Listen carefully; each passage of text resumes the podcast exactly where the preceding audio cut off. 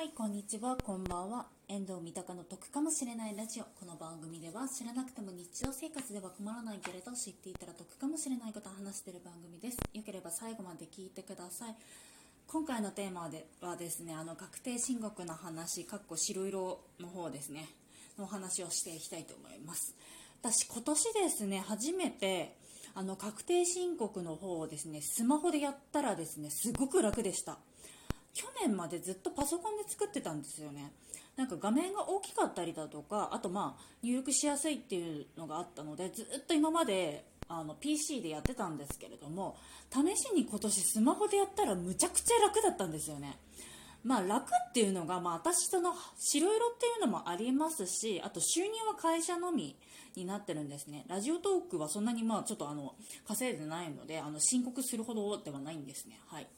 っていうのはあるのとあと申告するのがふるさと納税とあと寄付金口座ですね WFP さんの方にあの毎年本当に少額なんですけれどもちょっと寄付させていただいておりますのでちょっとそちらの方の控除控除の方のちょっと申告をするために、まあ、やるだけっていうのもあるのでちょっとあの、ね、これ聞いてらっしゃる方全員に当てはまるかどうかわからないんですけれども、まあ、ちょっとねシェアしていきたいと思います。でこれ何が楽だったかっていうとスマホでね源泉徴収票の方をですねカメラで写すと文字とか数字を読み取ってくれるんですよ。会社名とか会社の住所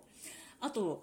年収だったりだとかそういったものをバッてね読み取ってくれるんですよ。ただし全部が正しいわけではないので一応チェックはしなきゃいけないんですけれどもただそのチェックもこの部分を見てあの確認してくださいねっていうことでちゃんと源泉徴収票のところにですねあの赤枠が出るんですよね。わこれすごく便利だなと思って今までなんかその地道にこう、ね、入力してたのが一体何だったんだろうっていうぐらいにすごく楽でした。で私はあの確定申告の書類っていうのは PDF で保存してそれをコンビニで印刷してであのなんて言うんでしょう。書類の形であの税務署の方に持っていくっていう形にはなるんですけれどもあのスマホで作り始めて PDF で保存までで私30分ぐらいしかかかんなかったんですよね。もう本当に楽でしたね、まあ、あとは何て言うんでしょう。いろいろと必要書類っていうかあの、えーと、マイナンバーの通知カードですね。だったりとかちょっとコピーしに行ったりだとかあとまあ身分証のコピーだったりだとかっていうのはちょっと必要だったんですけれどももうね本当にすごく楽でした。なのであの皆さんももしよければちょっとね今年からですね確定申告必要な人だったりだとかでちょっとねパソコンで作ろうかなスマホで作ってみようかなって思う方ねいらっしゃいましたらあのぜひぜひあのスマホで作ってみてください。本当に楽でした。ね。あと何て言うんでしょう私個人的に思ったのがあのさっきね PDF で保存してでそれをコンビニの方であの印刷するっていう話したんですよ。あの家にプリンターがないからっていうことで、まあ、それでそのままそのなて言うんでしょう。確定申告の書類を作ってそれをそのままあの紙媒体にするんじゃなくて送るっていう方法もあるんですけれどもただそれだといろいろとなんか機材みたいなのがなんか必要みたいな話を聞いたのとあとマイナンバーカードみたいなのも必要みたいな話をちょっと伺ったので私はいつもなんか書類の方で出してあの税務署の方に持ってってます。まあ、今だと郵送とかでもね、全然できるので、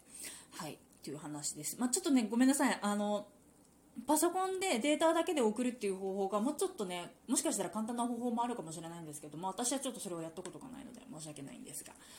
はい、えーと、本日も聞いていただいてありがとうございました。こちらの番組では賃貸物件に関すること旅行に関すること家計管理に関することをですね。3本柱に話しておりますのでよければ次回も聞いていただけると嬉しいです。スタンド FM の方でも配信しておりますのでよければそちらの方も聞いていただけると嬉しいです。無料のコンテンツもあるんですけれどもちょっと有料のコンテンツもあります。はい本日も聞いていただいてありがとうございました。バイバイ。